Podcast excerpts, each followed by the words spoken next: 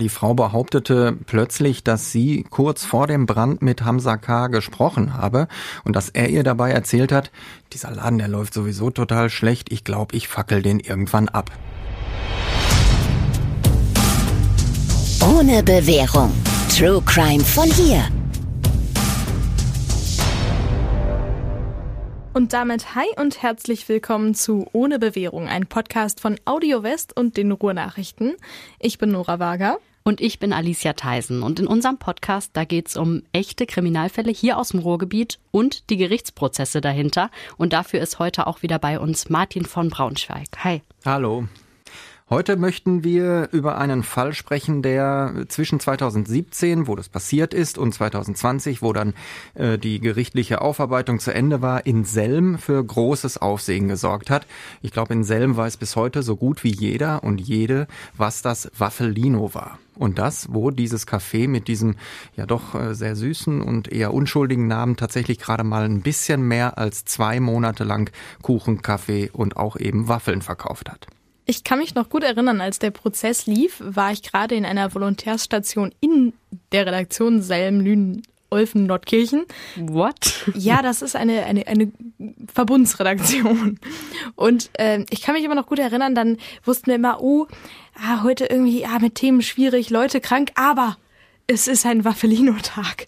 Heute ist Prozesstag. Gut, da kommt dann was vom Medienbüro und äh, so war es dann auch immer. Das hat uns dann immer oft gerettet. Martin hat euch gerettet und abgeliefert. Herzlich gerne. Danke im Nachhinein nochmal. Ja. Zu Selm muss man wissen, das ist eine wirklich kleine Stadt. Also da ist so ein Brand in einem Café nicht Jahrhundertereignis, aber das ist ein Riesending gewesen. Da, da wusste jeder seine Geschichte zu erzählen. Jeder wusste irgendwie ein bisschen, wo er gewesen ist, wo er das gehört hat. Und es gab auch riesig Gerüchteküche im Dorf, weil das eben einfach ein Ereignis war für so eine kleine Stadt. Ja, wie klein Selm zumindest Ende der 90er Jahre war, äh, zeigt eine Geschichte, die ich erlebt habe. Es war einer meiner ersten Prozesse hier am Landgericht in Dortmund und das war ein Tankstellenüberfall, der in Selm sich ereignet hat. Und da habe ich mittags die Redaktion angerufen und habe gesagt, ich habe heute einen Tankstellenüberfall für euch und das war übrigens die XY-Tankstelle an der, und dann wollte ich noch den Straßennamen sagen und der sagte schon, brauchst gar nicht weiterzureden, wir haben hier nur eine Tankstelle. Was? Aber um Selm zu retten, die Stadt ist schön. Es lohnt sich da mal vorbeizufahren, da ist einfach definitiv mal ein Besuch wert. Vor allem der Ternscher See zum Zelten. Ja kann ich euer, eure kleine Selm-Werbung unterbrechen. Gerne. ähm, also lasst uns einmal nochmal zu dem Waffelino kommen. Ich finde das übrigens auch einen ganz putzigen Namen für ein Café. Und dieses Waffelino, das wurde am 1. Juni 2017 eröffnet.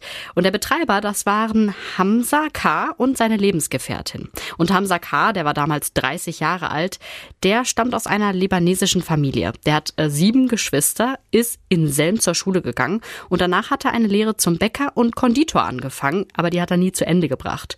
Und seitdem hat er sich ja mit so Gelegenheitsjobs in der Gastronomie irgendwie durchgeschlagen. Als die Eröffnung ist, da haben er und seine Lebensgefährtin seit ungefähr neun Monaten einen kleinen Jungen. Das Kind ist allerdings mit einem schweren Herzfehler einen Monat zu früh zur Welt gekommen. Der Junge musste auch sofort nach der Geburt operiert werden. Niemand konnte sicher sagen, ob er wirklich überlebt. Und Hamza K. hat damals sofort alle Jobs aufgegeben, die er da nebenbei hatte, um ganz für seine kleine Familie da zu sein. Tag und Nacht, so hat er es mal erzählt, hat er zusammen mit seiner Partnerin am Krankenhausbett des Kindes gesessen.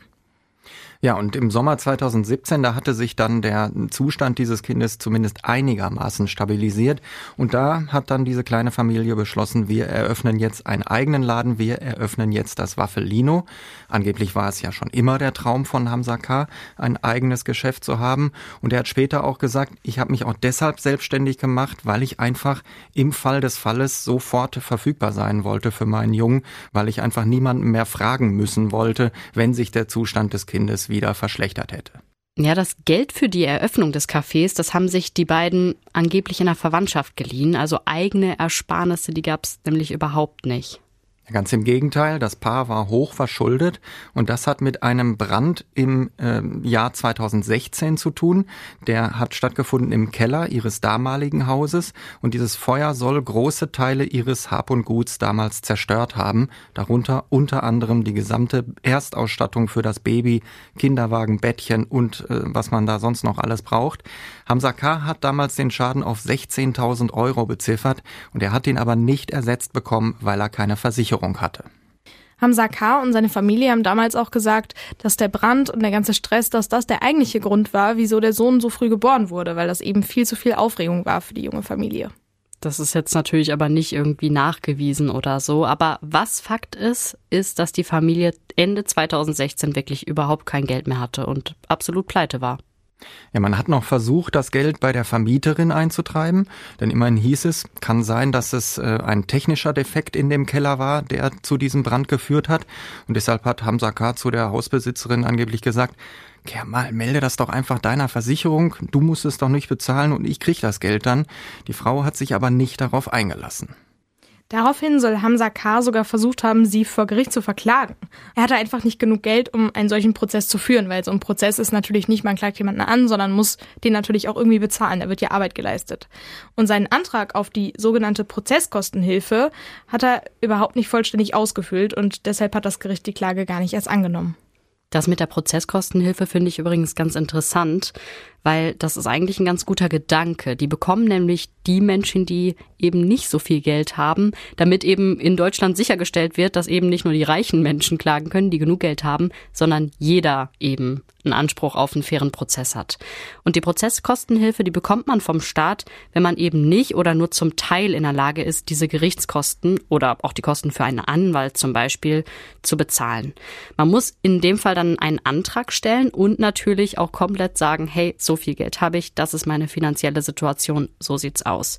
Und danach entscheidet dann das Gericht. Also entweder werden alle Kosten übernommen oder eben nur ein Teil.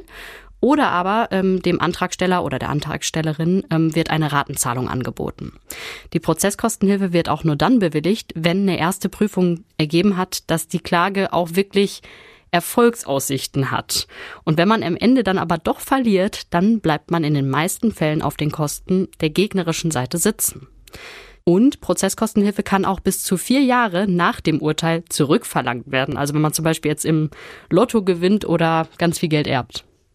Ja, wie Nora eben gesagt hat, hat Hamza K. es aber irgendwie nicht auf die Kette gekriegt, diesen Antrag richtig auszufüllen. Und deswegen waren seine Bemühungen, das Geld von der Vermieterin zurückzuholen, dann von vornherein gescheitert.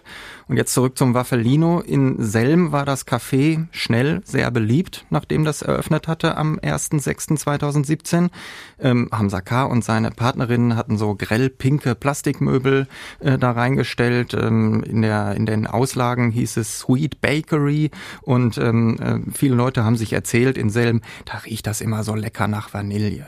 Und ja, in den ersten Tagen und Wochen lief das Geschäft, das kann man nicht anders sagen, wirklich mehr als zufriedenstellend. Das klingt wie die absolute Kitsch-Barbie-Fantasie. Total, aber ich denke auch die ganze Zeit an Wonder Waffle wegen Waffelino, ah, aber ja. von der Aufmachung ist das schon was anderes.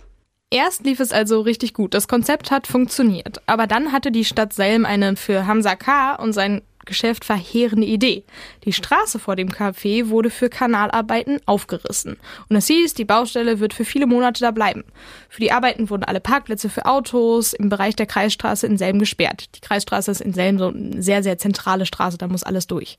Und Hamza K. war natürlich total frustriert. Das ist was, was wir im Lokal Journalismus immer wieder haben. Wenn Straßen gesperrt werden, ist das für einige Geschäfte wirklich ein Todesstoß, weil die sind darauf angewiesen, dass die Leute direkt davor parken, irgendwie Eis dealen oder so, dass man da auf dem Weg sagt, wir halten jetzt noch mal mit den Fahrrädern oder so. Und wenn dann der Bereich komplett abgesperrt ist, also ich erinnere mich an diverseste Geschichten, die ich selber geschrieben oder von Kollegen gelesen habe, wo Geschäfte an den Rand der Existenz gedrängt wurden. Ja, da haben wir jetzt letztens auch erst drüber berichtet. Ähm, es gibt ein Café hier in Dortmund, am Rheinlanddamm ist das. Und da ist eben auch so eine Monsterbaustelle. Und die haben dann gesagt, boah, diese ganze Laufkundschaft ist uns weggebrochen. Und dann hatten die eine total gute Idee. Und zwar immer, wenn die Ampel auf Rot war, also die Leute da warten mussten im Auto, kommen die Mitarbeiter raus und bringen dann so Kaffee, frische Brötchen und so direkt ans Auto. Und das ist wohl auch ganz gut angekommen. Aber bei Hamza K., da war das eben was anderes. Also das Café hatte ja auch echt erst ein paar Monate auf und er hatte ja schon Schulden und die sind dann natürlich immer mehr geworden. Und ja, da kann man sich schon vorstellen, unter welchem Stress auch die kleine Familie gestanden hat damals. Ja, und dann brennt es plötzlich. In der Nacht auf den 5. August 2017 geht das Ladenlokal des Café Waffelino in Flammen auf. Zeugen, die äh, noch nach 0 Uhr auf der Straße unterwegs sind, die bemerken das Feuer, die alarmieren sofort die Rettungskräfte und sie klingeln auch die Bewohner der beiden darüber gelegenen Stockwerke aus ihren Betten. Am Ende stehen 15 Personen auf der Straße und können einfach nicht fassen, was da gerade passiert. Zum Glück bleiben aber alle so gut wie unverletzt, weil eben diese Zeugen das Feuer so schnell bemerkt hatten und dann eben sofort die Rettungskräfte geholt hatten. Und auch Hamza K. wird natürlich direkt angerufen. Der kommt dann auch kurz nach der Feuerwehr zu dem Tatort und sieht das Feuer. Und die Zeugen, die sagen, dass er sehr aufgewühlt und total schockiert gewirkt hat. Schon wieder hat ein Feuer ihn und seine Familie richtig, richtig hart getroffen. Nur diesmal gibt es wenigstens eine Versicherung. 25.000 Euro sind zwar jetzt nicht super viel Geld, aber immerhin vielleicht genug für einen Neuanfang. Hamza K. und seine Partnerin spüren auch eine riesige Anteilnahme in Selm. Alle haben Mitleid mit der kleinen Familie, die vom Schicksal vorher ja so oder so schon hart getroffen wurde. Und drei Tage nach dem Feuer erscheint in den Ruhrnachrichten ein Interview mit Hamza K. und seiner Lebensgefährtin. Sie sagen, wir stehen vor dem Nichts, aber aufgeben werden wir nicht. Wir müssen das irgendwie schaffen für den Jungen. Und ganz interessant ist, auf dem Foto, das zu diesem Artikel gestellt wird, blickt nur der kleine Junge in die Kamera. Die Frau ist wenigstens noch so von der Seite zu sehen, aber Hamza K. zeigt nur seinen Hinterkopf und in der Bildzeile darunter heißt es, der Brandstifter soll nicht auch noch die Genugtuung bekommen, die Erschütterung in seinem Gesicht zu sehen. Ja, aber heute wissen wir, es gab einen anderen Grund, dass der damals 30-Jährige sein Gesicht nicht in eine Kamera halten wollte. Keiner sollte, das ist jetzt ein bisschen dramatisch ausgedrückt, einem Lügner, einem Betrüger und einem Brandstifter in die Augen blicken. Ja, denn das Gericht hat inzwischen festgestellt und deswegen können wir das jetzt ähm, dann auch wirklich als Fakt vermelden. Hamza K. hat das Café Waffelino in dieser Nacht selbst in Brand gesteckt. Er wollte das Geld von der Versicherung kassieren und was mit den schlafenden Menschen in den Wohnungen über dem Geschäft passierte, das war ihm in diesem Moment völlig egal. Den ersten Anhaltspunkt, dass er etwas mit der Tat zu tun haben könnte, liefert Hamza K. selbst noch in der Nacht des Feuers. Nur eine Stunde nachdem das Feuer entdeckt wurde und die Feuerwehr noch mit dem Löschen beschäftigt ist, schreibt er sofort eine Mail an die Versicherung, um den Schaden zu melden. Was ja schon, eigentlich denkt man ja, da sitzt man irgendwie daneben und bricht zusammen und unterhält sich mit den Leuten da und ist irgendwie aufgelöst. Aber nein, er ist direkt so geistesklar, dass er denkt, ja, ich muss den Schaden melden. Das ist ja irgendwie schon verdächtig. Vor allen Dingen um ein Uhr in der Nacht. Ne? Das Dortmunder Landgericht hat äh, zu dieser Frage später einen Mitarbeiter dieser Versicherung als Zeugen gehört. Der Mann hat gesagt, ich gehöre zu so einer Art Spezialtruppe, die immer dann eingeschaltet wird, wenn der Verdacht auf versuchten Versicherungsbetrug im Raum steht. Die Richter haben den Zeugen dann gefragt, ja, was sind denn die Kriterien, nachdem ihr Arbeitgeber entscheidet, ob diese Spezialgruppe jetzt loslegen soll oder nicht? Und da hat er sich natürlich sehr, sehr bedeckt gehalten. Gesagt, ich will ja jetzt zukünftigen Betrügern nicht unbedingt auch noch Tipps geben, wie die sich möglichst nicht verhalten sollen. Aber so viel hat er dann doch noch verraten. Die Mail noch in derselben Nacht, die war nicht mal der wesentliche Aspekt. Er hat gesagt, wir werden immer dann stutzig, wenn der Betrieb gerade erst aufgenommen wurde und schon nach kurzer Zeit der Schadenfall eintritt und gemeldet wird. Und als man dann auch noch nachgefragt hat, so bei so einer Art Schufa für Geschäftsbetriebe, wie es um die finanzielle Situation des Waffelino stand, da war eigentlich schon klar, dass hier was faul sein könnte, weil da hat man ihnen mitgeteilt, weitere Kredite würde dieser Laden nicht mehr bekommen.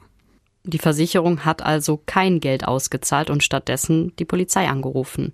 Aber als die Hamza K. als Verdächtigen vernehmen wollte, da gab es ein Problem. Der junge Familienvater war nämlich weg. Der war einfach ins Ausland geflüchtet. Noch so ein Verhalten, von dem man im Nachhinein natürlich gesagt hat, das war absolut auffällig. So benimmt sich nur jemand, der auch wirklich Dreck am Stecken hat.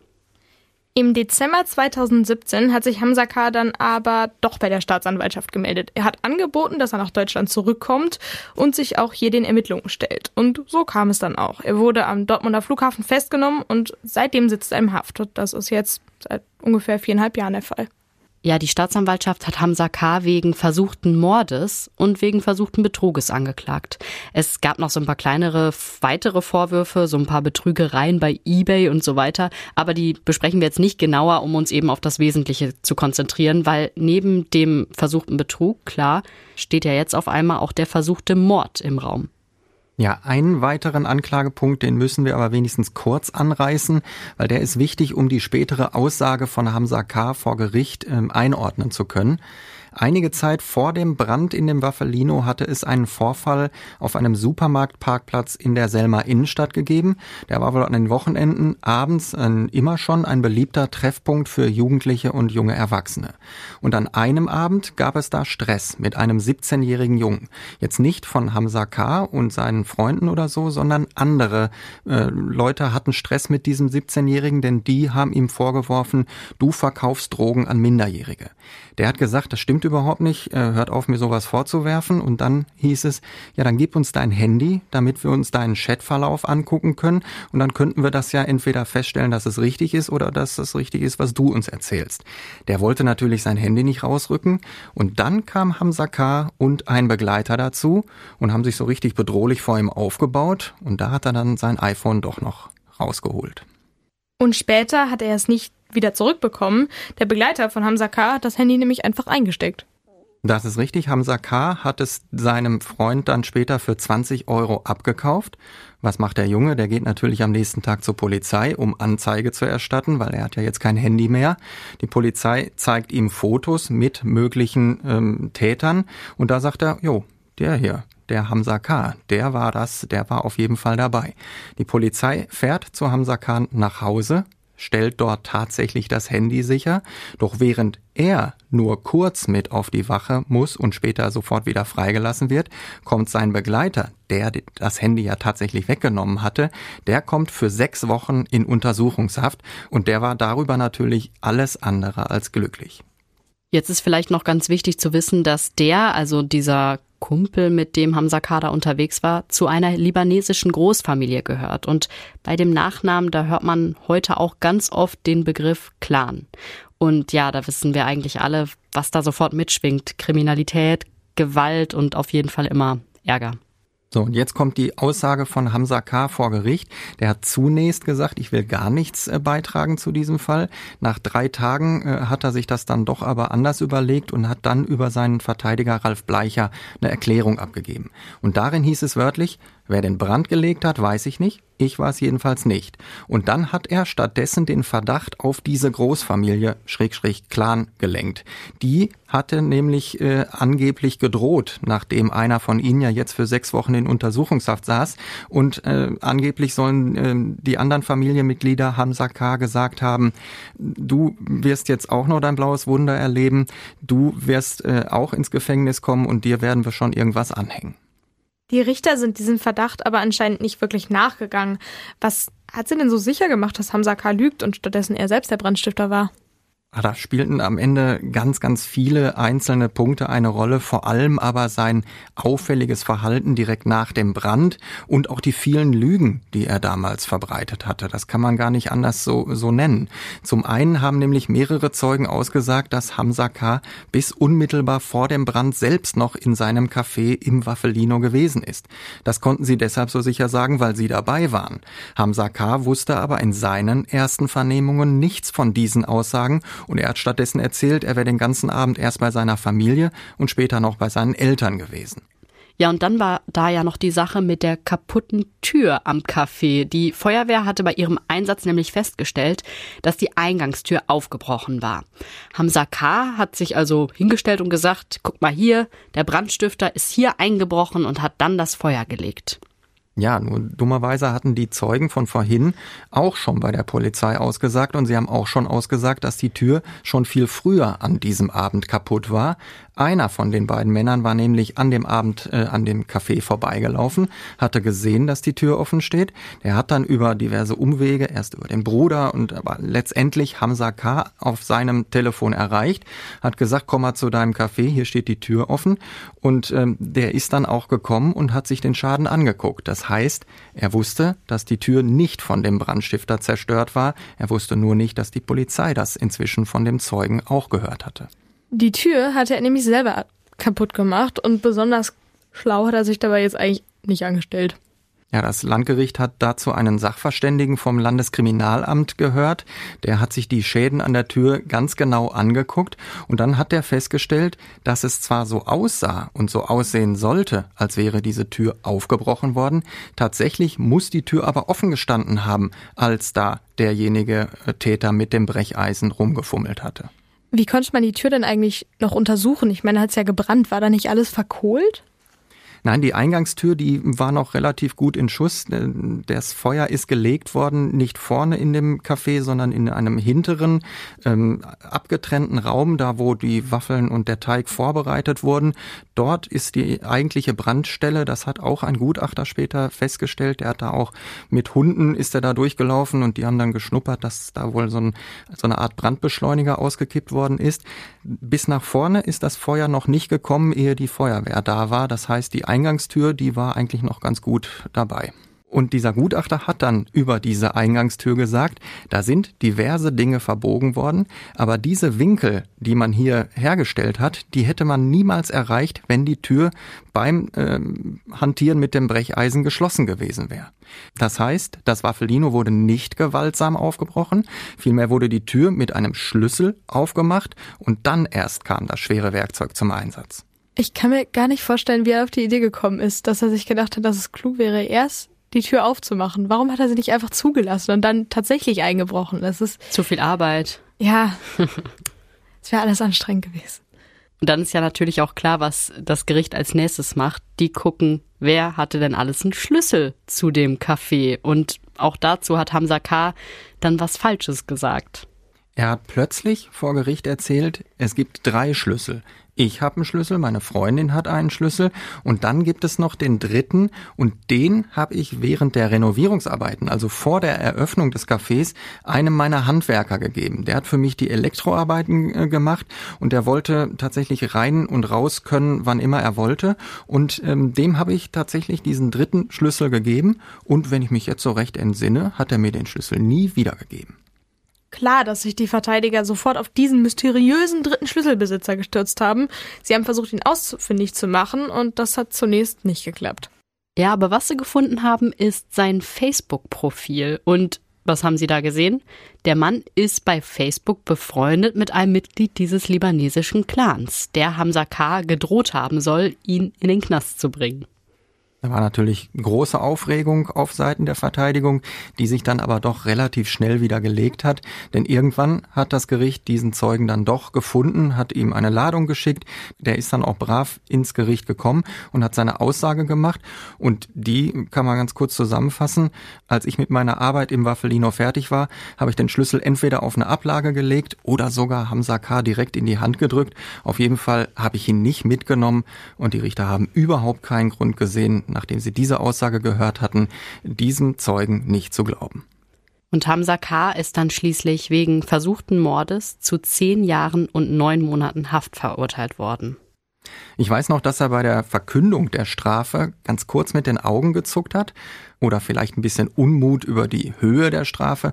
Keine Ahnung, ich sag mal, auf jeden Fall dürfte er eigentlich nicht ernsthaft mit einem Freispruch gerechnet haben, weil dafür waren einfach zu viele Indizien in der Welt, die auf ihn hingedeutet haben. Er hat dann aber mit seinem Verteidiger Revision gegen das Urteil eingelegt. Und die war tatsächlich erfolgreich. Der Bundesgerichtshof hat gesagt, dieser Fall muss nochmal vor dem Dortmunder Landgericht verhandelt werden, dann aber natürlich mit anderen Richtern. Der BGH hat aber noch eine ganz wichtige Entscheidung getroffen. In dem Beschluss hieß es nämlich, es geht bei der Neuverhandlung einzig und allein darum, dass die Frage des Tötungsvorsatzes nochmal genauer geprüft und besser beantwortet werden soll. Also die Frage, wusste Hamza K., also der Brandstifter, dass da weitere Personen im Haus waren und war ihm das Schicksal dieser Leute einfach komplett egal. Um das nochmal ganz klar zu sagen, der Bundesgerichtshof hat eindeutig gesagt, die Feststellungen in der Sache, die sind richtig und damit rechtskräftig. Also Hamza K. hat das Feuer selbst gelegt, um die Versicherung zu betrügen. Und obwohl dieser Grundsatz feststand, hat der zweite Prozess dann doch noch mal eine ganze Ecke gedauert. Denn die Verteidiger konnten zwar jetzt nicht mehr sagen, unser Mandant ist unschuldig, aber sie konnten sagen, okay, er hat vielleicht das Feuer gelegt, aber das war einzig und allein getrieben von dem Verlangen nach Geld. An die Hausbewohner hat er gar nicht gedacht. Und deswegen kann man ihm auch keinen Tötungsvorsatz unterstellen. Und in diesem zweiten Prozess, da hat sich dann komplett überraschend noch eine Zeugin gemeldet, die was ziemlich Wichtiges zu erzählen hatte. Ja, die Frau behauptete plötzlich, dass sie kurz vor dem Brand mit Hamza K. gesprochen habe und dass er ihr dabei erzählt hat, dieser Laden, der läuft sowieso total schlecht, ich glaube, ich fackel den irgendwann ab. Komisch war nur, dass die gleiche Zeugin natürlich auch schon damals bei der Polizei vernommen wurde und auch schon im ersten Prozess befragt worden war und in diesen Vernehmungen jeweils überhaupt nichts von diesem angeblichen Gespräch erzählt hat. Und deswegen hat das Gericht ja auch gesagt, ja, wir nehmen das zur Kenntnis, aber so richtig glauben tun wir das nicht und auch andere Zeugen, die vorher schon mal ausgesagt hatten, dass Hamza K. ihnen gegenüber angeblich schon bei der Renovierung vor der Eröffnung des Waffelinos äh, gesagt haben soll, gebt euch überhaupt nicht so viel Mühe, der Laden wird eh angezündet, dafür ist er doch da. Auch diese Zeugen wurden von den Richtern nicht wirklich ernst genommen. Man kann also festhalten, es gab wohl tatsächlich den ein oder anderen in Selm, der Hamza K. gerne im Gefängnis gesehen hat und deshalb ein bisschen übertrieben hat bei seinen Aussagen. Aber auch wenn Hamza K. sich wirklich ein bisschen unklug angestellt hat, zum Beispiel der, bei der Sache mit der Tür, ich glaube, es wäre völlig unrealistisch, wenn er gesagt hätte bei den Bauarbeiten, ja, gebt euch nicht so viel Mühe, ich zünd den Laden eh bald an. Also das wäre wirklich sehr, sehr dilettantisch gewesen. Ja, man, man sollte ja immer dafür sorgen, dass möglichst nicht zu viele Zeugen hinterher was zu erzählen haben bei der Polizei. Ja, wirklich. Aber entscheidend für seine Verurteilung waren nicht solche Aussagen, sondern sein auffälliges Verhalten nach der Brandstiftung und die ganzen Lügen, die sich halt ständig widersprochen haben. Ja, und am Ende des zweiten Prozesses ist Hamza K. dann erneut wegen versuchten Mordes verurteilt worden. Diesmal haben die Richter gesagt neun Jahre und zehn Monate Haft, also genau umgekehrt. Die haben also eine etwas mildere Strafe ausgeurteilt, aber eben immer noch eine Strafe, die Hamza K. für lange, lange Zeit von seiner Familie, von seiner Lebensgefährtin und eben auch von dem kleinen Jungen trennt. Er sitzt heute noch im Gefängnis und das wird auch sicherlich noch für einige Jahre so bleiben. Ja, und jetzt kommt natürlich die Frage der Fragen. Martin, glaubst du, dass das alles so richtig ist? Also hat Hamza K. das Café, das Waffelino in Selm angezündet, um die Versicherung zu betrügen? Sicher sein können wir nicht, weil er hat es bis zuletzt bestritten, er hat es nie zugegeben. Ich bin aber davon überzeugt, dass er das getan hat. Ich habe auch kürzlich nochmal mit jemandem gesprochen, der ihm wirklich sehr nahe gestanden hat und auch heute noch nahe steht. Und der hat mir gesagt, er bestreitet das weiterhin, aber auch ich muss zugeben, wenn er es wirklich nicht war, dann hat er sich nach dem Brand so dämlich, so dilettantisch verhalten, dass der Verdacht wirklich auf ihn fallen musste. Wer mir in der ganzen Sache total leid tut, ist eigentlich der Junge, weil er kann überhaupt nichts dafür und der hat ja eh schon, wahrscheinlich wird er eine schwere Kindheit haben, mit so einem Herzfehler wird man ja dann auch immer noch mal behütet und man muss irgendwie mehr aufpassen und so, wenn man krank wird oder so. Auf jeden Fall, der hat eh schon eine schwere Kindheit. Und dann hat er jetzt keinen Vater mehr und wir haben ja schon drüber geredet, Selm ist ein Dorf. Jeder wird das Kind kennen und jeder wird wissen, oh, du bist das Kind von Hamza K., du bist das Kind von dem, mhm. von dem Waffelino-Täter. Ich weiß gar nicht, ob die noch in Selm äh, wohnen, aber ich könnte verstehen, gerade aus den Gründen, die du da gerade geschildert hast, äh, dass die sich möglicherweise wegbewegt haben, um eben nicht jedes Mal angesprochen zu werden. Das ist ja auch verhältnismäßig eine wirklich lange Haft. Also klar, weil er ja eben auch wegen versuchten Mordes verurteilt wurde, aber naja, der geht jetzt wirklich für fast zehn Jahre in den Knast dafür. Ich kann mir auch irgendwie schlecht vorstellen, dass er da gesessen hat und gesagt hat, ja, ich, ich bringe jetzt die Leute da oben um. Also es ist irgendwie, der war ja wirklich verzweifelt. So, der, der hat wirklich schon viel mitgemacht im Leben zu dem Zeitpunkt. Er hat, glaube ich, wirklich viel an seiner Familie gehangen, so wie Martin das erzählt hat. Und ich glaube, dem ging es wirklich nur darum, irgendwie sich zu retten. Und ich meine, wie wäre es denn weitergegangen, wenn die Stadt Selmi jetzt nicht gesagt hätte, wir reißen die Straße auf, was natürlich auch nötig ist, aber vielleicht wäre das dann einfach ein ganz normales Café geworden und die hätten davon gelebt und Ende. Also irgendwie, er ist ja ein bisschen Opfer selber der Umstände geworden. Auch wenn er natürlich am Ende ein Täter war, dem egal war, was mit den Menschen in dem Haus passiert. Ja, also bis zu dem Tattag, bis zu dieser Brandstiftung konnte man, glaube ich, wirklich sehr viel Mitleid und ähm, mit dieser Familie haben und da wirklich große Anteilnahme auch für empfinden, weil denen ja wirklich übel mitgespielt worden ist. Der erste Brand und dann eben die, die Eröffnung, die große Hoffnung, die da reingesetzt wurde, dann wird die Straße aufgerissen, dann kommen die Kunden nicht mehr. Aber es muss dann halt eine andere Lösung geben als Betrug und es muss eben erst recht eine andere Lösung geben als nachts äh, die Bude anzuzünden, weil es gibt ja auch auf der anderen Seite, wenn man sich mal in die, in die Gedanken und in die Köpfe der Menschen, die da geschlafen haben, versetzt, ja. es gibt ja auch keine schlimmere Vorstellung fast, als äh, dass du in deinem Bett liegst und wirklich seel seelenruhig schläfst und unter dir bricht ein Feuer aus, von Menschen handgelegt und äh, du kannst dich möglicherweise eben nicht mehr retten, weil eben keine Zeugen da gewesen sind. Also auch aus der Sicht muss man das Ganze betrachten. Das wollte ich nämlich auch gerade sagen. So klar, er war verzweifelt und er hat das gewiss nicht gemacht, um diese Menschen irgendwie aktiv zu töten.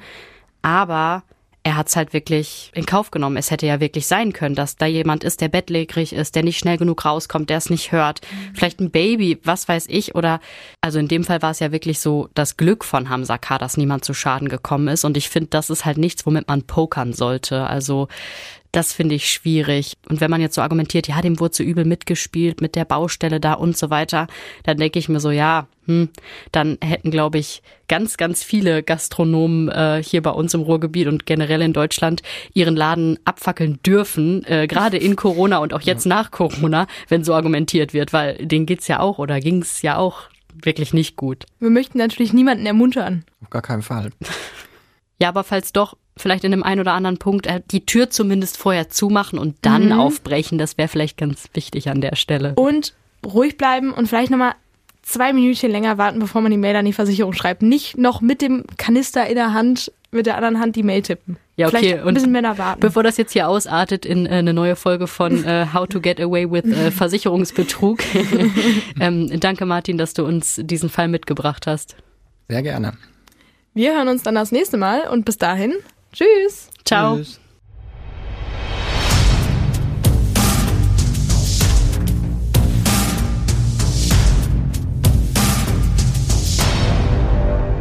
Und wenn ihr noch einen Fall habt, hier aus der Umgebung, aus dem Ruhrgebiet, wo ihr sagt, hey, sprecht doch mal darüber, dann schreibt uns gerne bei Instagram. Auf Instagram gibt's dann auch immer ein bisschen Behind-the-Scenes-Content und ein paar Umfragen. Also folgt uns gerne, wenn ihr Spaß am Podcast habt. Und wir freuen uns natürlich auch immer über gute Bewertungen auf Spotify und bei Apple.